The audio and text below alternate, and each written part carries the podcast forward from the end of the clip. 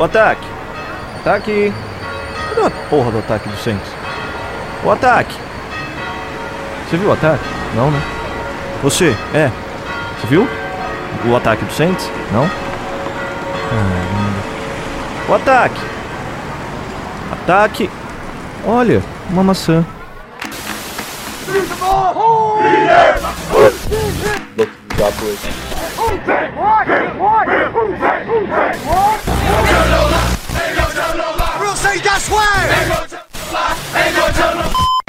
Snap, placement, kick by Hartley, and it is, it is good! It's good! It's good! Pigs have flown! Hell is frozen over! The Saints are on their way to the Super Bowl! Começa agora We That Podcast. Informação, opinião e bom humor na medida certa. We, we, we, we That Podcast. Apresentação: Caio Rossini.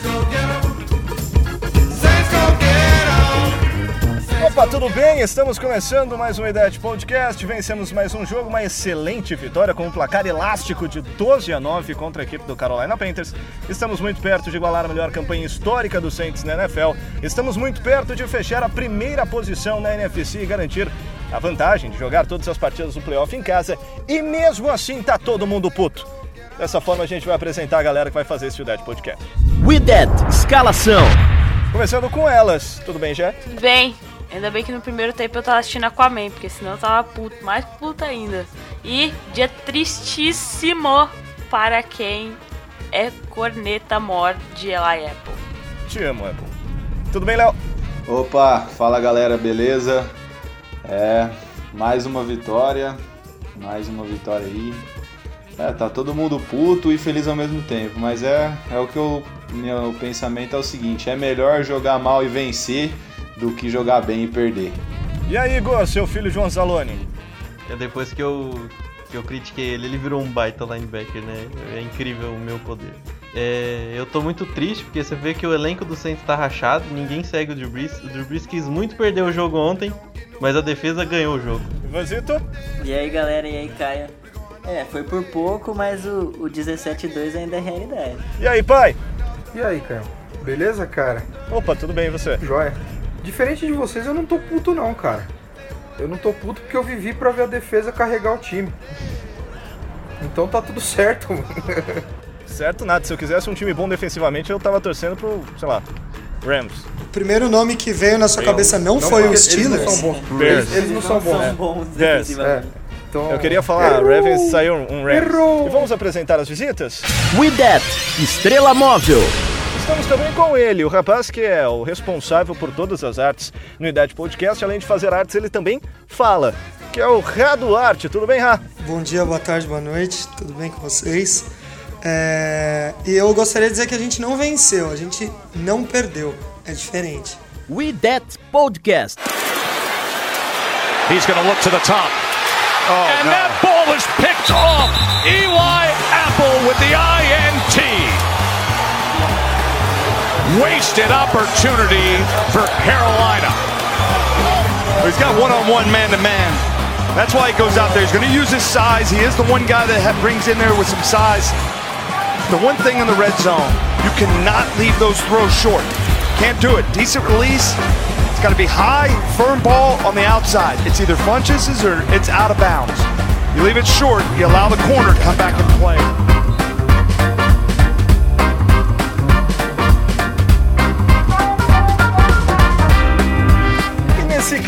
A gente começa esse Idade Podcast, deixando bem claro todas essas situações que mesmo com a equipe bem, nós iremos cornetar e a corneta não será pouca, mas para falar que não falamos da, pra, melhor, para não falar que não falamos das flores, vamos começar com o pai, que é o único cara que não tá puto, falando das coisas boas desse jogo, pai.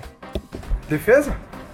Eu falei que a gente podia dedicar o podcast inteiro à defesa, porque eu, velho que sou, vivi pra ver o Saints ter duas das piores defesas da história da NFL, das cinco piores, né? E também vivi pra ver a defesa ganhar um jogo pra esse time, já que o ataque não fez porra nenhuma ontem.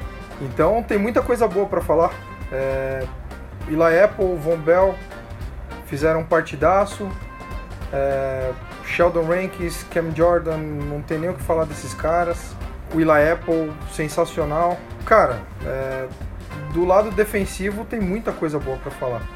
Jogando na casa dos caras, é, eles pontuaram uma vez só, que foi uma, uma baita jogada dos caras e, e a defesa toda mordeu a isca.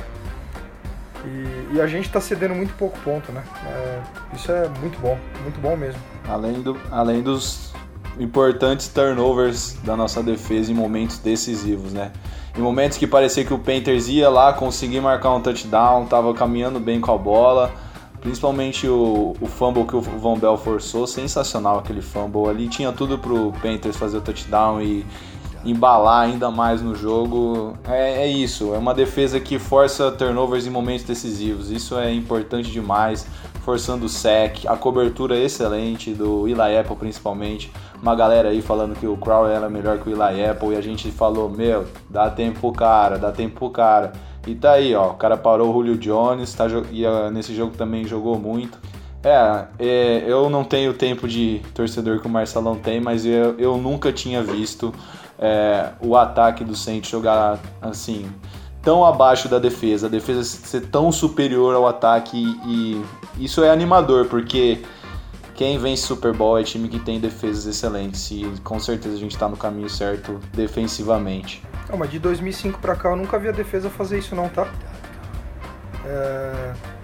Não, nunca, pra mim, eu, eu posso estar tá enganado aqui, posso estar tá esquecendo de algum jogo, cara, mas é, eu, eu não lembro de atuações assim tão, tão boas da defesa que nem a gente vem tendo aí no, nos últimos quatro, cinco jogos, né? É, e principalmente ontem que a defesa, no final das contas, ela ganhou o jogo. Eu queria um pouco na contramão e elogiar dois nomes do ataque, que eu acho que apesar do ataque ter sido uma bosta, é, não pode falar palavrão? Claro, pode, né? Claro. é, eu acho que o Josh Hill fez mais do que a gente está esperando dele. Jogou muito. Mais do que a gente está acostumado. Eu acho que é um, ele é ruim, não dá para esperar muita coisa dele. Mas eu acho que ele foi mais, mais do que uma bosta. Então já a gente tem que tem que ficar feliz com isso. Quem está acostumado com o grupo do Anelzone tem que ficar feliz com quem faz menos do que merda. E e o nosso jogador mais regular do ataque, ou o jogador mais regular do time, na minha opinião, nessa temporada, Camara. que é o Camara, que sempre que a gente precisa ele corresponde. Foi muito importante em conversões de terceira, naquela conversão de quarta ele mandou muito bem também. Então acho que apesar do ataque estar tá escorregando, e tá escorregando, mas eu acho que a gente vai falar disso mais pra frente.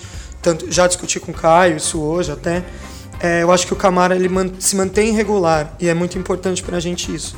E é um segundo anista, né? Então acho que a gente tem que. Ah, o ataque foi muito ruim? Foi. Mas acho que esses dois nomes dá para salvar, assim, e pensar com carinho neles. Até o Mark Ingram, né? Dá pra salvar também, que querendo ou não, foram. Ele... Sim. O jogo terrestre foi bom, só que assim, mesmo com o jogo terrestre funcionando, acho que a gente vai falar na parte negativa das chamadas, né? Que a gente que o Sean Payton deve ter errado em muitas chamadas porque o jogo terrestre estava funcionando e a gente não estava correndo tanto com a bola, né? O Mark Ingram acabou com 5.3 jardas por carregada, então é, esses dois, três nomes que dá para salvar apenas. É, que eu acho que nas partes negativas a gente vai ter que tocar numas feridas aí que incomoda muita ah, gente. incomoda demais. Demais. E... Dois, dois nomes Sim. aí que vão ter que ser criticados Olha, assim, hoje. É, mas antes da gente, antes da gente tocar nessas feridas, é só pra, pra gente elogiar bastante a defesa, que eu acho que a defesa teve um desempenho muito bom para ser tratada rapidamente. É, como vocês já disseram, um dia muito ruim para quem critica o Eli Apple, e vale a pena também citar que o Marshall Letmore não teve uma target, né? Lembrando que a gente fala, discutiu sobre esse assunto no último podcast, né? Se ele estava é, jogando a menos do que nós esperávamos. E parece que ele ouviu nosso podcast e foi lá e jogou muito bem, não teve nenhum target. Eu não lembro de nenhuma bola lançada na direção do, do Marshall Lattimore. Eu acho que sobre o Lattimore, a gente elevou muito o hype do que a gente espera dele. É, é, falamos disso a semana passada. É, a temporada que ele teve é, na temporada passada é, é, fora da curva de qualquer cornerback da história, assim. Se pegar Darrell Reeves, os, os mais antigos, os Champ Bailey da vida, não vão ter umas temporadas assim. O que ele fez ano passado foi surreal. Então. Principalmente como Hulk, né? Sim. Que aumenta ainda mais a expectativa. É, então eu acho que ele tá fazendo uma boa temporada. É que a gente tá esperando dele genialidade. É, é que a temporada dele de calor, e até a galera fala quando o cara da posição de cornerback vem pra liga, que ele sofre muito, porque é muito Sim. mais difícil você entender as rotas, é muito mais difícil você entender os esquemas. É, os coordenadores ofensivos sempre tentam tirar você de posição. Ou então o que ele fez ano passado foi realmente muito fora da curva. Ele tá fazendo uma temporada muito boa. é, que a gente espera que ele seja um All Pro toda a temporada, não vai acontecer. Não, é. Mas, é, mas ele tá, tá acima da média também, ele é muito bom. É, eu queria falar também do PJ Williams. PJ Williams, depois daquele começo meio maluco, que ele errava muito e de vez em quando salvava o time, ele vem jogando bem. Ele vem fazendo algumas jogadas importantes e, os, e, e é muito importante ressaltar que os, os quarterbacks estão buscando ele o Apple por- pelos jogos passados e ele o Apple não estão decepcionando.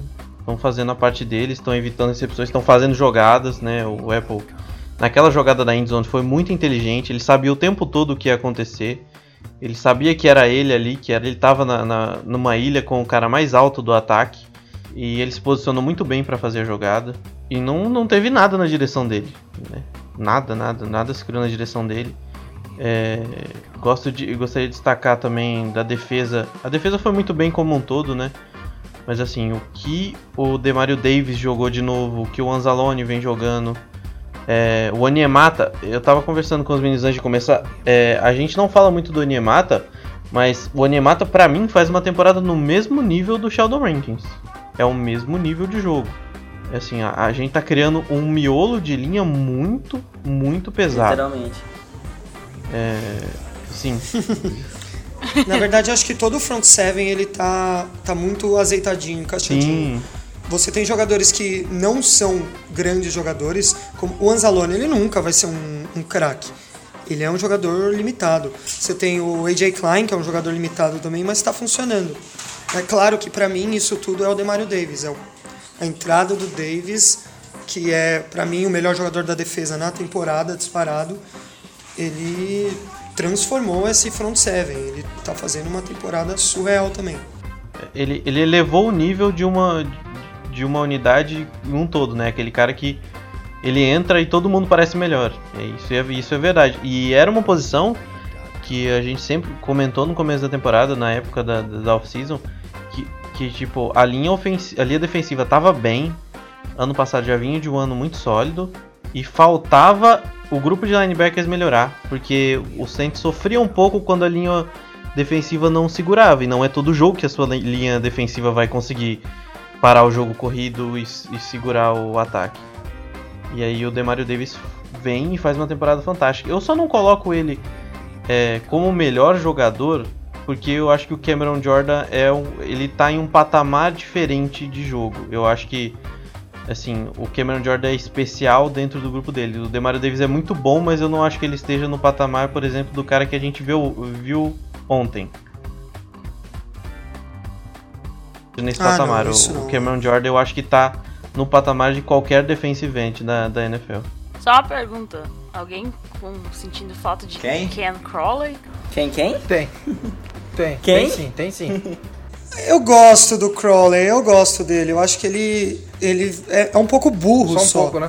Mas eu acho um, Não, ele é muito- um, um jogador com talento físico, pelo menos. É, o, o Crowley, a ge- a gente comentou e tem um problema que até os analistas falavam. O Crowley, ele é um cara que tem uns atributos físicos pra jogar em zona e pra jogar em, em homem a homem. Só que ele não, como você falou, não é um cara muito inteligente, ele não tem ball skills. Ele é um cara que tem muita dificuldade pra localizar a bola no ar. Por isso que ele até comete muitas faltas. Às, às vezes ele tá até em posição de fazer uma jogada. Só que ele tem muita dificuldade de localizar a bola. E isso faz muita diferença. Você precisa ter playmakers, assim. É, por isso que talvez o, o, Letmore. O Letmore ele tá sem. Quando a bola tá perto dele, parece que ele tá. é, a bola corre pra ele, né? É muito louco, até tem fumbles forçados, essas questões, ele tá perto da bola, é, é- é até estranho. E o Crowley não, ele tem muita dificuldade pra localizar a bola. Tanto que o Eli Apple tem duas interceptações e ele tem uma, né? Em quanto, em quanto tempo? É o, no Saints. se eu não me engano, 3 anos de Saints. O Eli Apple tem 8 jogos. É, é. É que eu acho que em épocas de vacas magras o Crowley seria ídolo. Eu tenho Não, essa sim, imagem. com certeza. Ele jogou bem ano passado. Eu, eu achei que. eu- Ele, ele é aquele cara bom pra você ter na reserva, né? Ali, porra, fudeu, machucou alguém. Beleza, põe ele lá, ele vai aguentar dois quartos sem fazer muita cagada. O foda é você depender dele. Ah, mas acho que a gente já ultrapassou, né, esse, esse, esse problema, eu acho. Também acho. E só pra trazer um pouco mais pra esse jogo, é, é importante a gente ressaltar, a gente tá elogiando bastante a defesa, mas tem alguns números que comprovam tudo isso que a gente tá falando. O ataque do Carolina Panthers não fez nada. E não é modo de dizer nada. Os pontos que foram feitos pelo Carolina Panthers foi em uma jogada, que foi aquela quarta para dois, que sinceramente eu vejo muito mais como qualidade do Carolina Panthers do que falha da defesa. Eles acertaram. Parabéns pela chamada, uma chamada genial, ninguém esperava aquilo, pegou nossa defesa com as calças curtas, numa quarta para dois, com, contra um time como o Carolina Panthers, que é uma equipe fortíssima de jogo corrido. Era óbvio que o Saints inteiro ia para a linha de scrimmage para evitar o first down, e eles abusaram muito bem dessa questão. Não sei se alguém tem alguma opinião diferente, Esse lance me irrita. mim é muito mais mérito do adversário do que falha da defesa. Esse, esse lance me irrita porque eu vejo um erro de, de leitura primária do, do Coleman ali. O Coleman ele não. Ele, ele vai muito seco no lance e ignora qualquer outra movimentação do jogador. É, a gente tá falando de NFL, não é college que é, é só corrida. Você tem que estar preparado. E você vê o Coleman no lance, ele tipo fecha o olho e vai. Assim, ele deve falar: "Ah, agora eu me consagro, eu vou parar uma quarta descida. E abrir um rombo. É, é a única coisa que me incomoda nesse lance. Eu acho que o problema foi mais que o passe sai do McCaffrey. Se fosse o Cam Newton com a bola, eu acho que o Saints até esperava que ele pudesse arrumar um passe pro Tyrene, porque ele gosta de achar os Tyrands mesmo, sempre gostou no- durante a carreira. Agora, a bola tá no McCaffrey, o McCaffrey é o cara do time do Carolina. Ninguém, eu não esperava que ele ia passar essa bola. Quando saiu a jogada, eu falei, puta merda, que chamada sensacional. Não, porque- foi uma baita chamada Cara, mesmo. Mas o, o, o Randolph já foi estranho, né? É, o jeito que ele corre é que ele estranho, corre, é, né? é isso que eu ia falar. Ele corre, É. ele corre uma diagonal pra trás, é, foi muito esquisito. Mas ainda assim, ali você tem, sei lá, meio segundo pra identificar isso e fazer alguma coisa. É, na hora, na hora tá que mais ele preocupada tá- em escapar do bloqueio, já vendo que a bola tá na mão dele, do que pensar que talvez Então, pode na ser hora que, ele exista tá correndo pra possibilidade. trás, o, e também o Tyrande, na hora que o cara tá correndo pra trás, o Tyrande já tá tipo. Já tá começando a correr, então de qualquer jeito o first down é conseguir. Talvez poderia evitar o touchdown, é outra história. Mas É foi é o É, foi eu, o que eu acho que o, o, o que a gente falou ontem, né, até, é, vai de encontro com o que o Rafa falou. É, na hora que o Tyrande não ficou no bloqueio, eu acho que o, o safety devia ter lido isso e deveria ter ficado. Eu acho que o first down ali eles iam conseguir de qualquer jeito. Mas talvez não tivesse saído o touchdown. Mas uma puta big play idiota, um puta lance idiota pra tomar um touchdown. Bem, não, sensacional. O máximo que a gente pode analisar é que faltou malícia de alguém botar a mão no Exa- peito do. Taed e falou, irmão, Foi você tá indo? Sabe? Ou o cara Máximo, passar vazio ali, né? limpo. né? Então, era um- o máximo que a gente pode analisar é isso, mas acho que falha, grotesca, não teve. Parecia que no snap ele já tava do lado de cá. Não, você foi, você foi perfeito agora. Faltou malícia. O A defesa foi inocente. Porque, cara, subiram os 11 pra Blitz. Eu não sei se isso é erro de chamada. O cara não ia mandar uma blitz com 11 ali, cara. Não, eu acho que isso é erro de leitura de quem tá Sim. em campo. Não, não foi E, chamada, e é a leitura mais Não óbvia. chamada. Vamos reforçar, a gente já falou isso e vamos reforçar. É, é a leitura mais óbvia. Se eu tivesse em campo e o cara tivesse dado a bola pro running back, eu sei a- que a principal arma do adversário, eu ia correr atrás do running back. Eu quero que se foda o que acontece no restante do mundo. É, só que eu não jogo no NFL, né? Exatamente. Falta essa É malícia que, é que da o, galera. É que o Tyrande dos caras é, um Acontece. tão grande Mas- que. Mas tipo, foi a sabe? única jogada, né, gente? E era o Tyrande reserva Pois é. ainda. Reserva do reserva. Pois é, e foi a única jogada. Sim. Além, depois dessa jogada, depois desse touchdown, o Carolina Panthers teve 12 jogadas para 9 jardas. Eles fizeram nada. As nada. 12 jogadas seguintes, depois desse touchdown, eles conseguiram 9 jardas. E a gente tá falando de um ataque que tá bom. O Ken Newton provavelmente tá com problema. Provavelmente não, tá com problema no ombro, a mecânica dele de lançamento não tá muito bom. Eu assisti um vídeo da NFL Network onde eles discutiam isso, até onde o Saints ganhou o jogo, até onde o Carolina perdeu esse jogo, por conta dessas limitações do Ken Newton. Não acho que isso atrapalhou muito ele no jogo também, mas enfim, é, é algo que fica pro podcast pra galera que torce pro Carolina Panthers. Mas bem, o ataque do corrido do Panthers, que é o forte, não fez nada. Né? E além disso, tem um número muito legal. Se não me engano, o Rá tem esse número em relação às partidas do Saints até a, a, os resultados da defesa do Saints até a nona temporada e depois da, até a nona rodada, né, até a nona semana e depois a décima a décima quinta semana, que há um, uma melhora significativa no, no nível da defesa. Não sei se algum de vocês tem esse número fácil aí rapidinho. Eu tenho, tá na mão aqui. Da, da entre as semanas 1 e 9, é, a defesa do Saints era a 27 em pontos cedidos, com 27,3 pontos por jogo. Era a 25 em jardas cedidas, com 388 jardas por jogo. É, 27 em sacks, com 2,1 sacks por jogo. E a 22 em turnovers forçados, com 1 turnover por jogo em média. Entre as semanas 10 e 15, é a primeira em pontos cedidos, com 12,3 pontos por jogo é a terceira em jardas cedidas por jogo com 280 de média.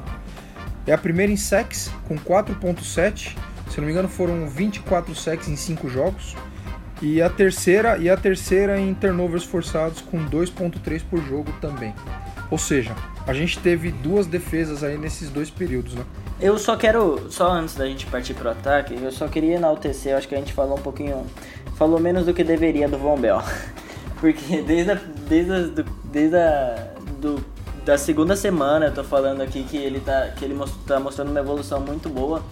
E agora é minha hora de me consagrar falando dele, porque o Von Bell jogou demais, demais. Teve é, um sec muito decisivo, um tackle for loss, teve uh, um passe desviado, o fumble e ainda na terceira, na terceira descida que ele teve um tackle muito. Ah, não, foi o Ilael, Mas enfim, é, é, foi uma partida sensacional. Acho que para mim e para muitos o Von Bell foi o melhor da partida. Então, uh, ele tem suas dificuldades, a gente sabe o quanto é limitado, mas ele, uh, ele está superando muito essa temporada. Eu acho que é, a defesa começou meio mal e eu acho que ele está sendo um dos caras mais consistentes desde o começo da temporada até aqui. Consistente dentro das suas limitações, é óbvio, mas uh, vale ressaltar que o Von Bell jogou demais. E só para falar também do Apple, uh, foi o melhor jogo em grades da carreira do cara. Deixa eu só procurar aqui os números. Muito provável. Até é, porque o nível tenho, médio. Eu tenho, eu tenho de cabeça o eu tenho de cabeça o rating que ele cedeu enquanto ele foi o, o alvo, né? Pode falar. Pode falar, Marcelo. 2.8. Caralho. E... 2.8. E o, o Pro Football Focus, né? Eu sei que não é uma fonte tão confiável, mas uh, foi o grade, o maior, o maior grade que ele teve como profissional no jogo contra o Panthers. É, ele ganhou 9.9 de nota de, co de coverage, né? Que é a maior que ele já ganhou na carreira quando ele tava enquanto ele tá na NFL. E no overall ele ficou com 92.8 e ficou em terceiro lugar dos defensores desta semana que tem é, snaps suficientes para se qualificar para esta, esta, este ranking do Pro Football Focus. Então, cara, ontem a, a, defesa estava sensacional. O pouco que eu assisti do segundo tempo, né? Eu assisti só o segundo tempo. Uh, meu, não tem, não, tem, não tem muita coisa para reclamar dessa defesa. Foi sensacional, sensacional. Só um minutinho, acho que eu falar. É, já que a gente tá falando dessas do Von Bell, assim, só queria destacar que o Dennis Allen fez uma partida sensacional ontem. O modo como ele atacou o Cam Newton ontem e como ele tirou o McCaffrey do jogo é, chamaram a atenção que por que, que o Saints mandou tanta blitz e era, uma, e era um blitz inteligente. O, time dropava defensive end, defensive tackle, a, a linha ofensiva não sabia quem ia vir. Aí vinha o Von Bell, vinha o Anzalone, vinha o Demario Davis. O Anzalone pregou, o, acho que o Cam Newton umas duas vezes. Ele tirou o McCaffrey porque quando você manda blitz, você precisa manter o seu running back. E quando você mantém o, o running back, você tira a válvula de escape desse ataque, que é o, o McCaffrey. Você tira esse passe rápido. E a gente sabe que o McCaffrey com a bola na mão é muito perigoso. É, então o Denis Allen soube neutralizar isso, forçar o Cam Newton, que a gente sabe que não está bem é, fisicamente, a tentar achar outros recebedores. e é um, são recebedores inexperientes. E com muita pressão, muita pressão, muita criatividade nas blitz fez com que o, o, o Carolina tivesse muita dificuldade em saber de onde vinha essa pressão e por isso o ataque não conseguiu se criar de nenhuma forma. E de novo a defesa contra o jogo corrido continuou mostrando porque é a melhor da NFL. Ouça e compartilhe no YouTube, Spotify, iTunes e demais plataformas.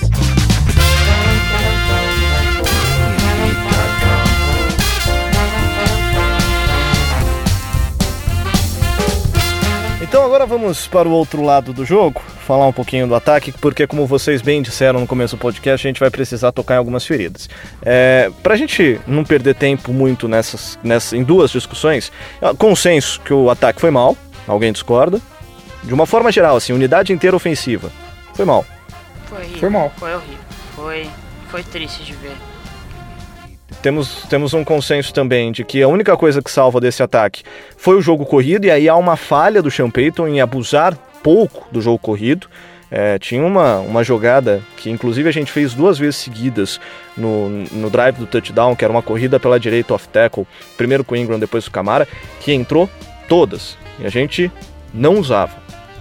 Então, acho que esse é o ponto que também acho que é consenso. Devíamos ter corrido mais e teria evitado grande parte da dor de cabeça. Alguém discorda? Não. Não, Não? até na hora lá do jogo, a gente tava comentando no nosso grupo que por que que o Sean Payton não coloca essa porcaria dessa bola? Tava em- a maioria das corridas estavam entrando certinho. Acho, não sei, acho que foi o Ivan que até, até falou assim, meu, continua insistindo na jogada que tá dando certo. Mas vai saber o que, está na- que se passa na cabeça de Sean Aí Payton. foi o Breeze e errou três passes Exato. seguidos. Sim. Então, agora vamos tocar numa ferida. Vocês querem começar tocando na ferida Drew Brees ou vocês querem começar tocando na ferida Sean Payton? Pelo mais velho, né? Começar pelo Payton, né? Então vamos começar pelo Drew Brees. É, exatamente. Vamos falar do mais velho. Vamos começar pelo Drew Brees. E aí, gente? Há três semanas a gente falava, olha, é o melhor ataque da história do Saints. Estamos voando. Drew Brees MVP sem dúvidas. É, ele se sente com 25 aninhos. Pá, tá fazendo filho, né? Tá bombando. Zicamos, boca maldita. Já é o terceiro jogo que ele não vai bem. E esse jogo contra o Panthers me preocupou porque eu vi uma dificuldade técnica dele muito grande. O movimento de release dele estava muito lento. Até por conta disso, a leitura dele estava prejudicada, ele não estava forçando principalmente passe curto, em que você precisa lançar a bola um pouquinho mais rápida. Tem um passe na lateral, 3, 4 jardas para o Turcoin Smith, em que ele fez uma rota post, é, que a bola flutua muito. E aí fica a dúvida. Esse fim de temporada tá fazendo mal pro Breeze? É a idade que tá fazendo ele chegar no fim da temporada mal? Ele tá se poupando pros playoffs? Alguém me dá uma luz? Eu tenho uma analogia que eu acho que vai servir para falar dele. É, quem já bateu papo sobre o Saints comigo aqui sabe que eu tenho algumas opiniões um pouco contrárias. Eu não sou, não é meu ídolo mor no esporte nem nada disso. É, todo mundo aqui já teve um celular velho, né? Que você dá aquela carga e cada vez ela dura menos. É o Breeze. Ele não vai aguentar mais temporadas e temporadas com um nível de jogo muito alto. Ele tá velho e o gás dele tá acabando. Então eu acho que é essa temporada, estourando mais uma, mas não esperando 300, 400 jardas. Não dá pra esperar isso dele mais. Que acabou. Infelizmente acabou. Tá velho. Não, mas é só, é só, você, é só a gente ver é, o que foi o final de carreira do Peyton Manning. Tudo bem, o, o Breeze não, não sofre com as lesões que o Peyton Manning sofreu, é, perda de sensibilidade no, no- na, na mão e etc. Mas a idade chega para todo mundo e, e ele vem jogando mal. é, é, eu acho que no, no, no podcast passado, depois do jogo contra o Buccaneers, é, eu fui um dos únicos, se não o único, que criticou, porque ele jogou mal. Ele vem jogando mal. Ele fez partidas fantásticas essa temporada. É, e coincidentemente foram part- partidas onde a gente pontuou pra caramba. É, assim, é, é claro, é, ele continua sendo o Breeze, ele sabe jogar é, e etc e tal. Mas não dá pra excluir o fato de que ontem foi terrível. Eu, eu arrisco dizer que foi a pior partida que eu vi do Breeze. É, de 2006 para cá. Decisões erradas é, é o mais Exatamente, porque mim. então não é só não é só a questão da força no braço, é, da confiança e tal, é, é tem a questão da decisão. É, é, complicado isso. E ele sendo um cara muito experiente como ele é, a gente não espera isso dele. E eu também acho que, igual a gente estava falando do Latimer, o, o nível de jogo que a gente espera do Breeze é também é, é algo muito alto, assim. E outra coisa, os torcedores do Saints não estão acostumados a ver ele jogando mal. Então acho que isso torna é, ver ele jogando mal assim mais impactante ainda. Porque é o que a gente estava falando, a gente não está acostumado a ver o ataque jogar mal assim, principalmente ele. É, eu concordo com o que, você, é, que o pessoal falou, que eu também acho que a idade vai chegar, mas eu também acho que é muito difícil tudo bem que ele está três jogos jogando mal, se manter num nível muito bom a temporada inteira. Eu acho que o único quarterback é, dessa temporada que conseguiu jogar bem todos os jogos, ser consistente, foi o Patrick Mahomes. Tirando ele, eu acho que todos os outros quarterbacks em algum momento deu uma fraquejada. Que eu acho que, assim, é, não é, é normal dar uma fraquejada, mas infelizmente parece que essa fraquejada do Breeze está é, preocupando muito. Como torcedor, eu espero que seja só mais um dia ruim, porque a gente falou contra o Dallas, ah, foi um dia ruim. Contra o Tampa, ah, foi um dia ruim. Agora já, já a pulga atrás da orelha está crescendo cada vez mais. Mas é sempre bom lembrar que só tirando o Patrick Mahomes, acho que nenhum quarterback conseguiu jogar bem o ano inteiro assim até agora. Eu acho que o que me preocupa é o que o Rai e o Marcelo falaram, a cabeça do Breeze. O Brees estava com a cabeça parece que fora do jogo. Ele não tinha confiança para fazer os passes.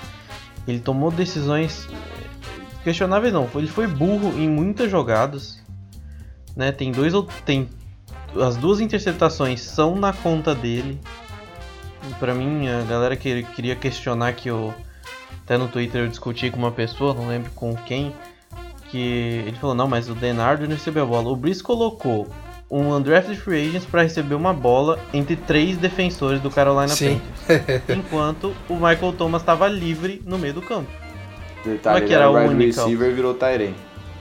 É, é, é, um cara, é a primeira temporada dele como wide receiver, ele nunca jogou assim no college e ele, né, a primeira temporada dele na NFL.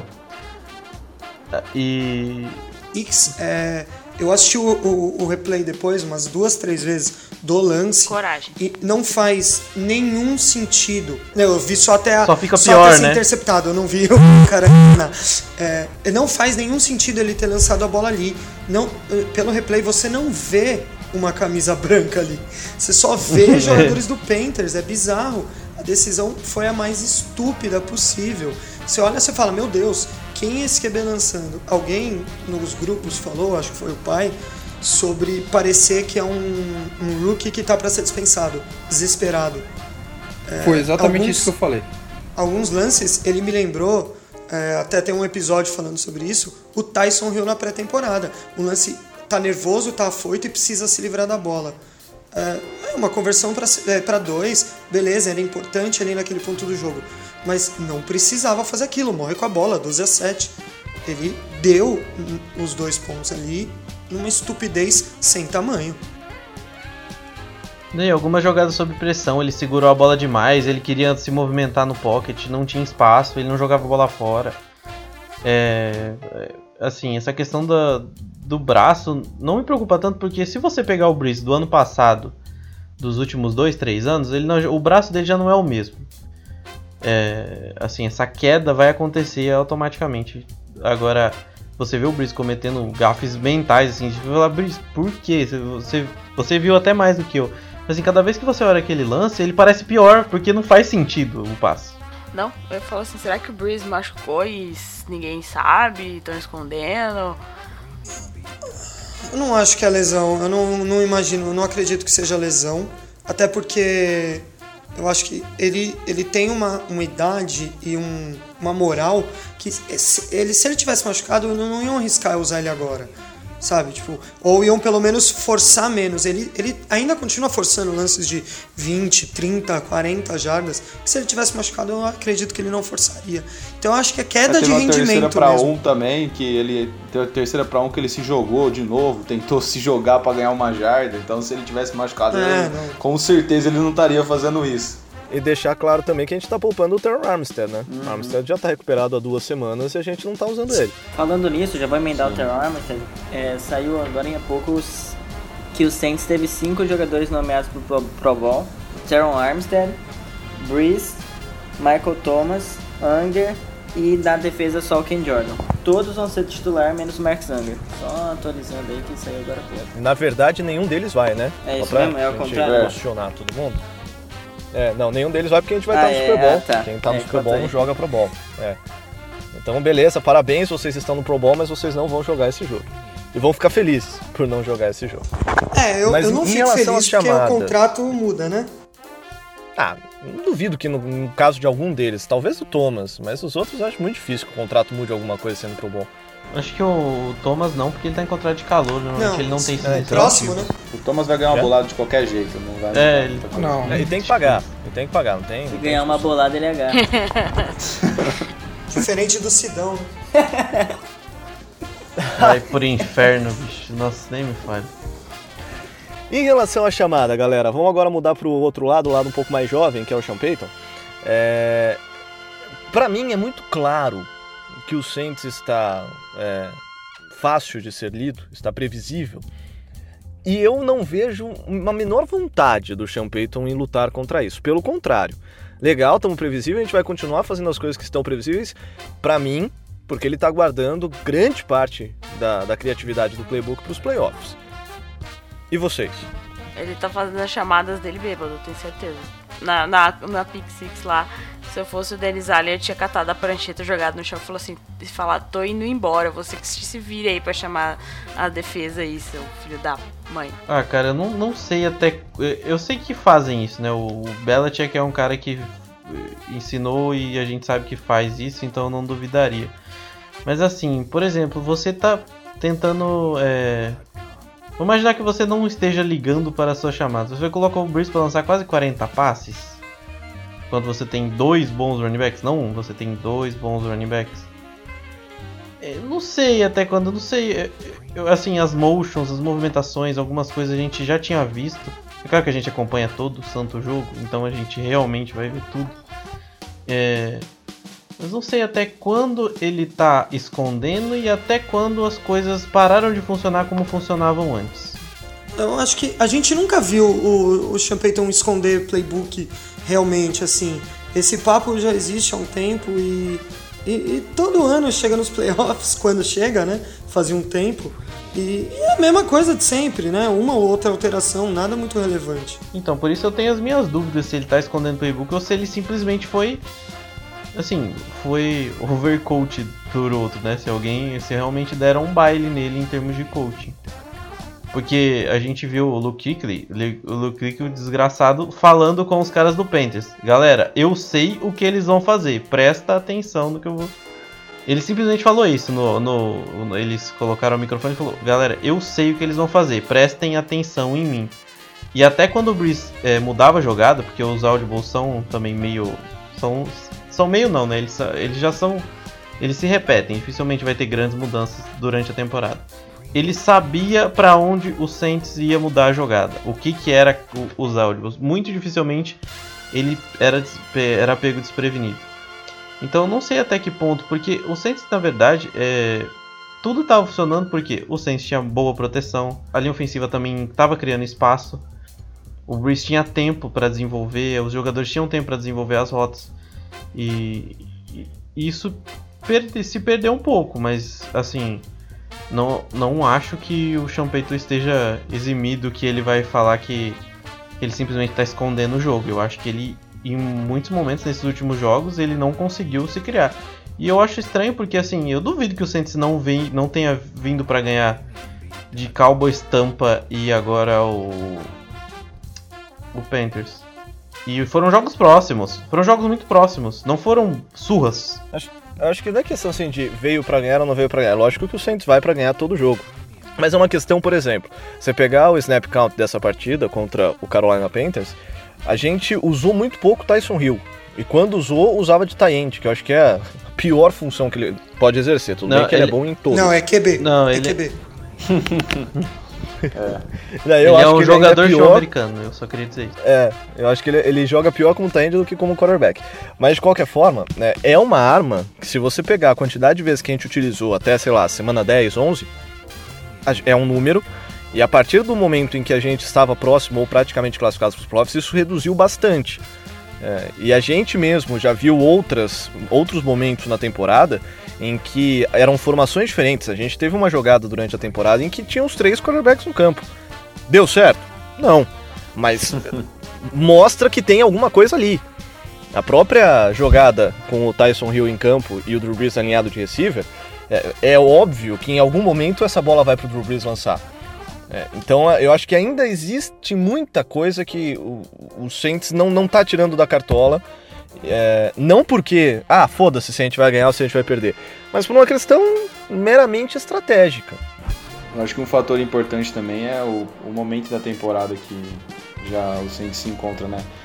Chega, eu acho que um período que as defesas com- começam a ver assim, o ataque fala, meu, ah, eles fizeram isso, isso e isso no- nos jogos que eles foram bem. Pô, provavelmente eles vão repetir, né? Então eu acho que a- o ataque do Saints não é que ficou manjado, já não é aquela surpresa que fazia 40 pontos todos os jogos. Então, eu acho que o momento, principalmente a defesa do Panthers, que tem o Luke Kuechly é, como seu líder, chega um momento que não fica tão difícil assim tentar adivinhar o que eles vão fazer.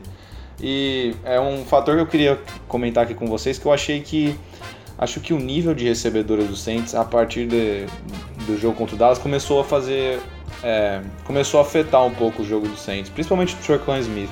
Eu acho que ele caiu muito de produção desde o jogo contra o Redskins que ele teve aquele jogaço lá. É, é a minha opinião. Tá, claro que tem a- o Drew também caiu, mas eu acho que a gente criou um- uma esperança muito grande nele e eu, eu não sei se ele está conseguindo nesses últimos jogos. Eu, acho que, eu achei que ele caiu muito de produção e ele não conseguiu superar nossas expectativas. O jogo contra o Falcons, o Drew Brees lançou touchdown para vários undrafted, né? Mas agora parece que esses undrafted não estão dando tão conta no- do recado assim. Tirando o Michael Thomas, eu não vejo um recebedor que fala, meu, pode lançar nesse cara aqui, é Ah, mas sucesso. eu já falei isso aqui outras vezes, cara. Nosso grupo de recebedores é limitado. Ele é limitado a ponto do nosso, do nosso wide receiver 2 hoje ser o Alvin Kamara, certo? E, e a gente tem que levar em consideração também que a gente tá falando de calouros. O Tricon Smith é calouro, o, o Kirkwood é calouro, ah, o Austin Carr não, mas ele, ele é menos envolvido no plano de jogo. É, embora, embora eu ache ele até, até mais confiável, é, né? Mas, mas é isso, Bem cara. A gente tem um Tyrande que é um ótimo bloqueador, mas o skill de catch dele é ruim, que é o Josh Hill. É, a gente tem um outro Tyrande que tem 98 anos de idade, que é o Ben Watson, e de vez em quando ele ainda faz das suas. É, Que fez aniversário hoje, nessa Fez terça-feira. aniversário hoje, então são 99 anos. É, é, então é isso, cara. O, o nosso grupo de wide receivers ele é limitado. É, o- E o Ted Ginn tá voltando. eu, eu vou te falar uma coisa, cara. Eu tô torcendo pra ele voltar. E eu, e eu aqui entre nós aqui, e, e o Rá participa disso também, porque a gente discute bastante. Eu sou um dos maiores críticos do Ted Jr. Porque eu vejo que ele tem problemas de inteligência. Ele é burro. É, Ele é, eu- ele é igual o Ken Crowley. É, não chega tanto, mas é. é.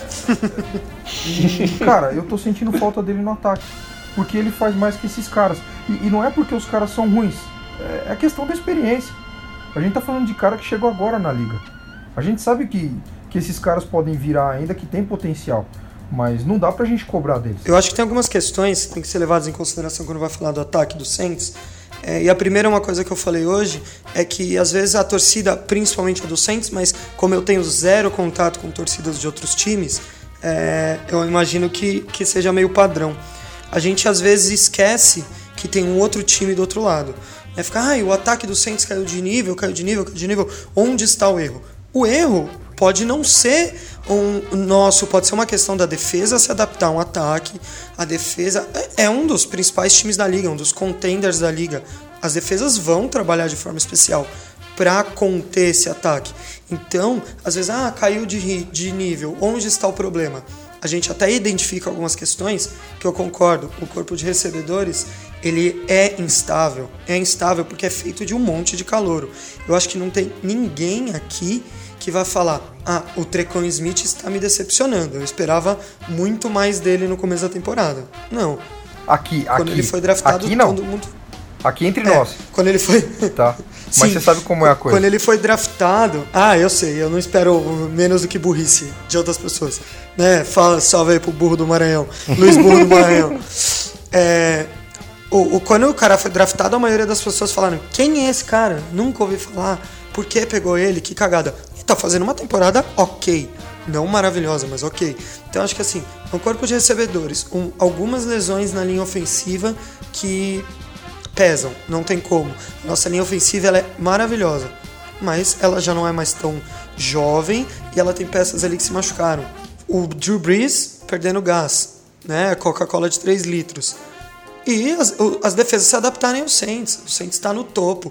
Você vai analisar de uma outra forma. Se, se a gente aqui fosse um podcast sobre qualquer outro time, a gente ia olhar para o Saints com um, um temor, com um respeito, ia fazer uma análise mais profunda. Então acho que não dá para ignorar nada disso, né? Quando vai, vai analisar.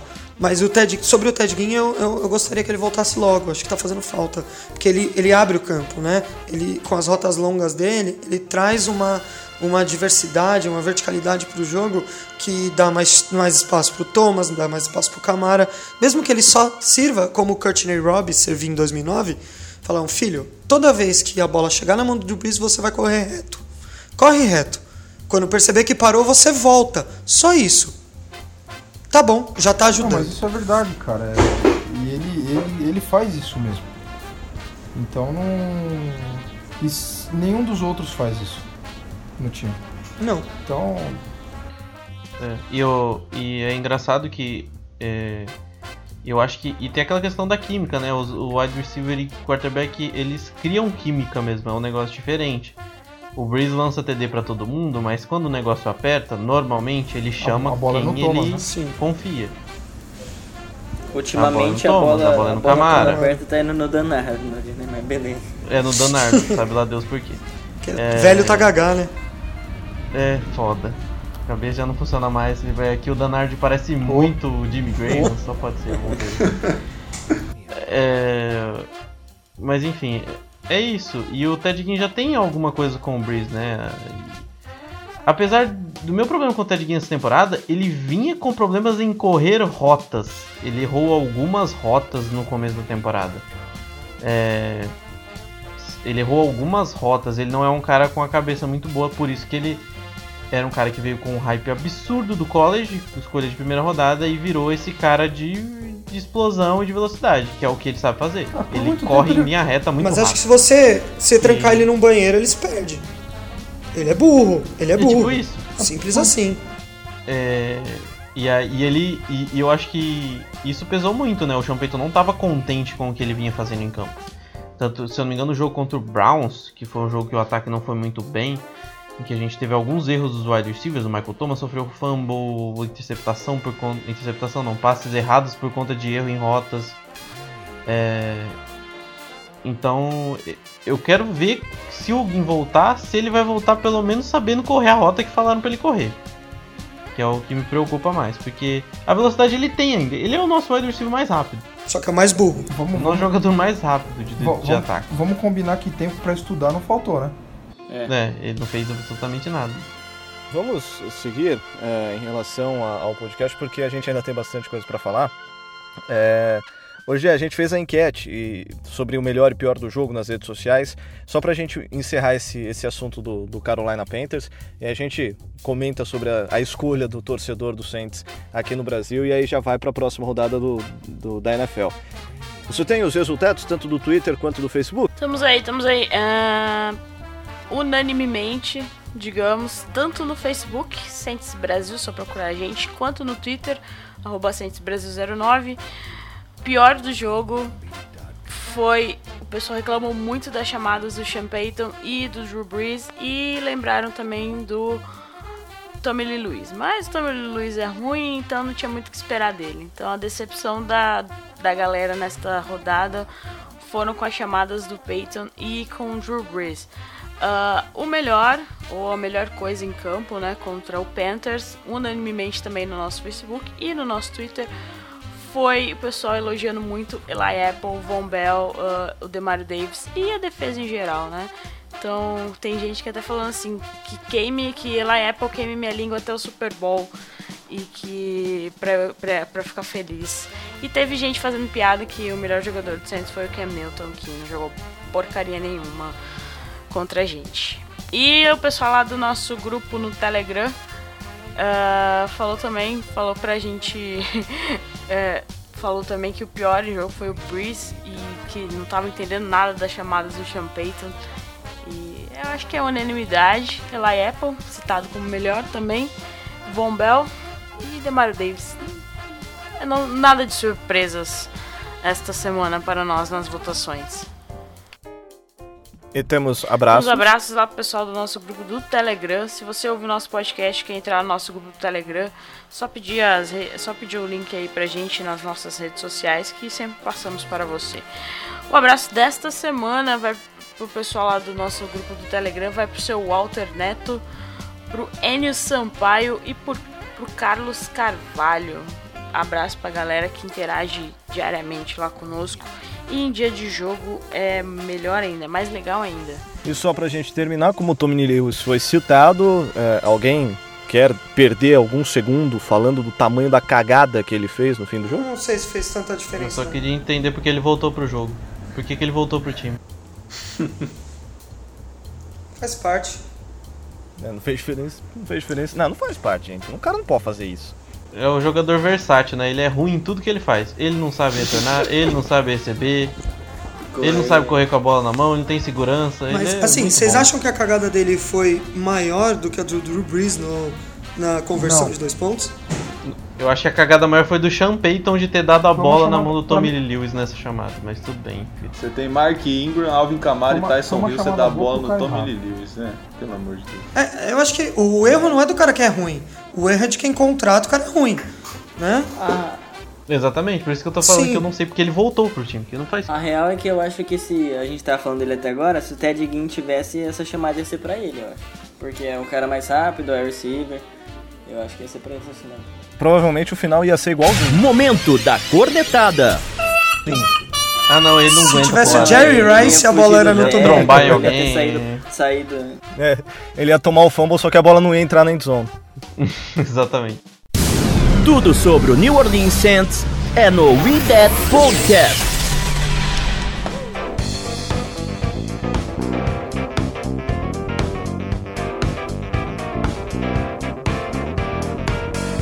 Vamos falar sobre o nosso próximo adversário. Está acabando a temporada regular da NFL. E Vasito, tá dando certo, cara. Vamos manter. Vamos lá. Então vamos, vamos falar do Pittsburgh Steelers, então. Penúltima semana da NFL. Está acabando a temporada regular. Pittsburgh Steelers, 8 vitórias, 5 derrotas e um empate. Uh, líder da AFC Norte, vem de uma vitória muito boa, convincente contra o Patriots, né? Que é difícil ganhar do Patriots, ainda mais os Steelers ganhando do Patriots, aconteceu. Uh, o ataque é muito bom, é o quinto melhor da liga, tem 27.4 pontos feitos por jogo e é o quarto melhor em jardas, quase 406 jardas por partida. Quarterback todo mundo conhece, Big Ben, 30 touchdowns, 15 interceptações na temporada, uma média de 318 jardas por, por partida. Uh, a OL é muito boa, é a quarta melhor da liga, cede apenas 1.4 sacks por jogo, tem três jogadores que foram selecionados para o Pro Bowl. Uh, de running back, Livon Bell a gente não fala, né, porque tem todo esse problema à parte. Mas quem o substituiu, James Conner, foi selecionado para o Pro Bowl e vai ser titular do Pro Bowl. James Conner e muito bem essa temporada, mas ele não jogou os últimos jogos. É, teve tá estava lesionado e tal, mas ele deve voltar contra o Saints, aparentemente, já tava, quase jogou contra o Patriots já, então deve jogar contra o Saints. Uh, mas enquanto ele não estava, o, o, o Steelers con, continuou é, pontuando bem, é, correndo bem com a bola. O Jalen Samuels e o Steven Ridley correram bem com a bola e vai dar trabalho no jogo terrestre, seja quem for. E mesmo assim é, é ruim a média de jardas por jogo do, do Steelers correndo com a bola, é de apenas 93,9 jardas por, por partida, é a trigésima da liga, mas tem ótimos corredores. Você vê o James Conner foi o vai ser titular no Pro Bowl. Né? Agora de wide receiver, Antônio Brown, sem palavras, o Pro Bowl de novo, tem 13 touchdowns na temporada. E o Juju Smith-Schuster está sensacional, tem uma média de 91 jardas recebendo por jogo, jogando demais. Além dele tem o Ryan Switzer, nenhum mais que seja relevante, e o Tyrande é o McDonald, que aparece uma hora ou outra também. Uh, já a defesa é a 15 da liga em pontos sofridos, é 22,6 pontos por jogo. Uh, mas foi muito bem contra o Patriots, cedeu apenas 10 pontos. A linha defensiva é a terceira melhor da liga sacando o QB, é muito boa essa linha defensiva, é mais de 3 sacks por partida, uh, liderada pelo TJ Watt, que tem 11 sacks. Na verdade, ele é outside linebacker, só que ele se alinha muito ali como defensive end, então uh, tem 11 sacks na temporada. o Cameron Hayward, que foi pro Pro Bowl agora. Stephen Tui, Javon Hargrave, muito boa. Contra o jogo terrestre também é muito boa. É a sexta da liga com 96.9 jardas terrestres por jogo cedendo apenas. Isso aí já liga com o corpo de linebackers, que tem bons nomes também. Bud Dupree, Vince Williams, John Bostic. A secundária é a parte mais fraca desta defesa e nem, nem assim é muito fraca. É, apenas, é a 13 terceira, tem até um bom número, cede apenas 236 jardas aéreas por jogo. Mas teve uma interceptação contra o Patriots, só que não interceptava o QB desde a semana 10, então não é muito boa roubando a bola, então isso é um fato bom. Uh, mas elas têm de, eles têm de cornerback Joy Hayden, uh, Cott Sensabó, uh, Art Burns, Mike Hilton e de safeties Sean Davis, uh, Morgan Burnett e Terrell Edmonds. Então, assim, é um time que estava meio inconsistente, mas jogou muito bem contra o Patriots, precisa ganhar para garantir a divisão, que está sofrendo para ganhar a divisão, então eles vão vir com tudo em New Orleans, mas a gente sabe que em Nova Orleans é difícil ganhar da gente. Vai ser um bom jogo. Eu acho que esse é o L que falta pra gente empatar com 2009. Eu acho que é um jogo se for para perder um jogo, esse é um bom jogo para perder, porque não vai ter grandes impactos na moral do time. O Steelers é um time difícil, é um time chato e é o tipo de time é, bem equilibrado, que é o tipo de time que complica para os Saints. Né? A gente sempre perde esses jogos para times bem equilibrados, com ataques razoáveis, defesas razoáveis. É, eu acho que se perder não vai me surpreender. E se eu tivesse que pôr um real no Bet 365, seria na vitória do Steelers. Aí eu coloco o Saints ganhando, porque clubismo, mas eu acho que o Saints é um pouco favorito mesmo, né, obviamente. Uh, mas não por mais de 7 pontos, assim. Eu acho que nem vai sair muito, muita pontuação. Acho que vai ser um, alguma coisa tipo um 20 a 13, um 20 a 14, alguma coisa assim. E tomara que a gente ganhe pro Ted Bridgewater começar o jogo na semana 17, né? Seria bem legal ver ele. Porque eu acho que isso vai acontecer, né? A gente vai colocar o Sub-15 na última semana lá pra dar tudo certo, ninguém se machucar. Até porque tem que recarregar a bateria do Drew Brees. É, e aí, Léo? É, então. Uh, eu acho que, na minha opinião, vai ser um jogaço. Tomara que nós ficamos um bom, um bom tempo jogando longe de New Orleans, né? Tomara que voltar para casa possa fazer bem, principalmente pro, pro nosso celular velho Drew Brees, que ele possa recarregar essas baterias, jogando em casa, sem barulho, sem frio. É, eu, mais uma vez, eu acho que vai ser um jogaço. É, eu gosto muito de ver o ataque do, do Pittsburgh jogando com Antônio Brown e Juju. Vamos ver como que o, que o Saints vai distribuir os cornerbacks com esses recebedores excelentes. Vai ser bem um duelo bem interessante. E é isso que o Ivan falou. Eles são um time muito bom. E eu tô mal de palpite ultimamente, só acertei um. Mas eu também acho que vai ser no mínimo uma diferença de 3 pontos, uns 23 a 20 para o Saints um jogo de poucos pontos, mas que o Saints vai garantir a seed 1 da NFC. E aí, Jé? Se Deus quiser, a gente vai ser seed 1 da NFC. Uh, acho que o Saints ganha, mas vai ser bem apertado. Uh, o Steelers vai vir com sangue no olho para conseguir a vaga no play a vaga no, nos playoffs. Mas fé no, fé no pai que tudo dá certo. e é isso aí, só falta uma vitória pro Saints ser de 1. Ai, espero que ganhamos, que ganhemos. A Gé pediu pra ter fé em você, pai. Ah, cara, eu tô pensando num palpite aqui. Eu acho que vai ser 20 a 17 pra gente. Sofrido de novo. Então não tem essa de muita fé não. A gente tá sofrendo, a gente tá passando raiva e. E é como o pessoal falou aí, é, é jogo típico de placar baixo e salvo exceções aí, como o último jogo que a gente jogou lá em Pittsburgh e passou o carro neles, é um matchup meio complicado pra gente, né? É o estilo, é estilo de jogo que não casa com o nosso. Então, eu ainda acho que a gente ganha pelo jogo sendo no, pelo fato do jogo ser no Superdome, mas apertado. Eu vou de 20 a 17. Igor? Ah, eu, o que me preocupa com esse jogo é o quão saudável vai estar nossa linha ofensiva. O Pittsburgh, quando consegue pressionar o quarterback, normalmente faz muito estrago. Como o Ivan falou, é um time com uma DL muito boa. Tudo passa muito por ter espaço para correr e para principalmente correr e passar a bola. Tá 24 a 21, a gente vai ser um jogo apertado. Espero um eu não espero um grande jogo do Antônio Brown, porque eu acho que ele vai ser dobrado, né? Ele vai ser marcado com marcação dupla.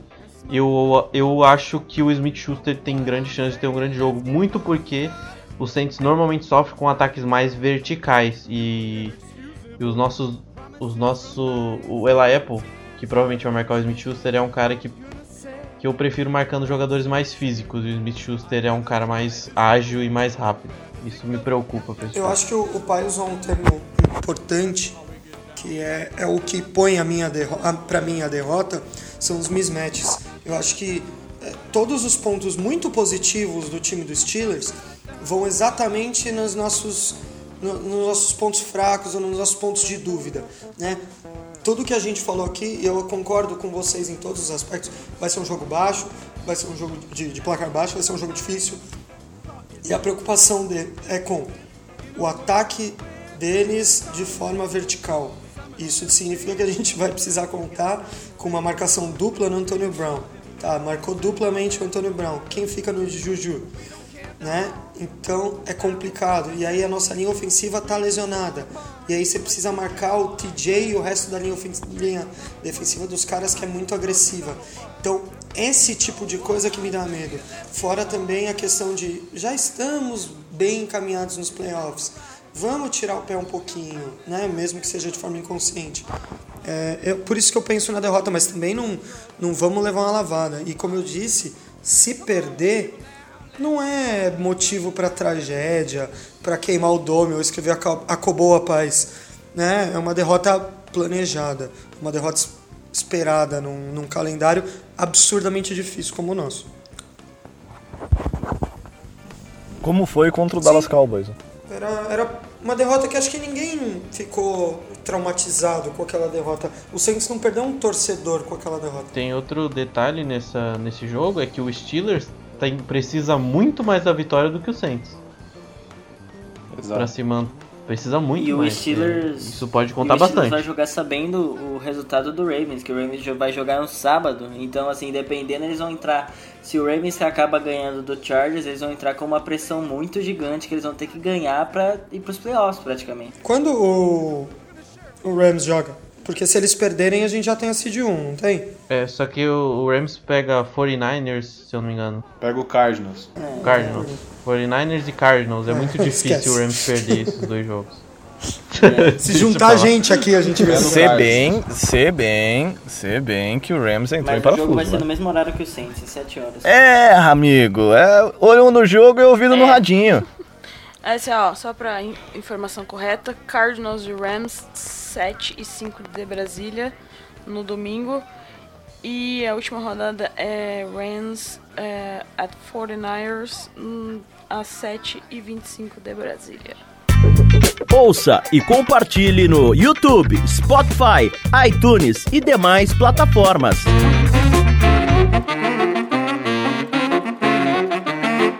Com esta informação, nós terminamos mais um Idade Podcast. Vamos começar nos despedindo da visita. Ah, brigadão pela presença, valeu demais, adicionou muito conteúdo nesse Idade Podcast. Porta tá aberta e a gente sempre fala que vai chamar de novo e sempre chama, viu? Então fique em paz que daqui a pouco será lembrado novamente. Ah, muito obrigado pelo convite, fiquei muito feliz de participar.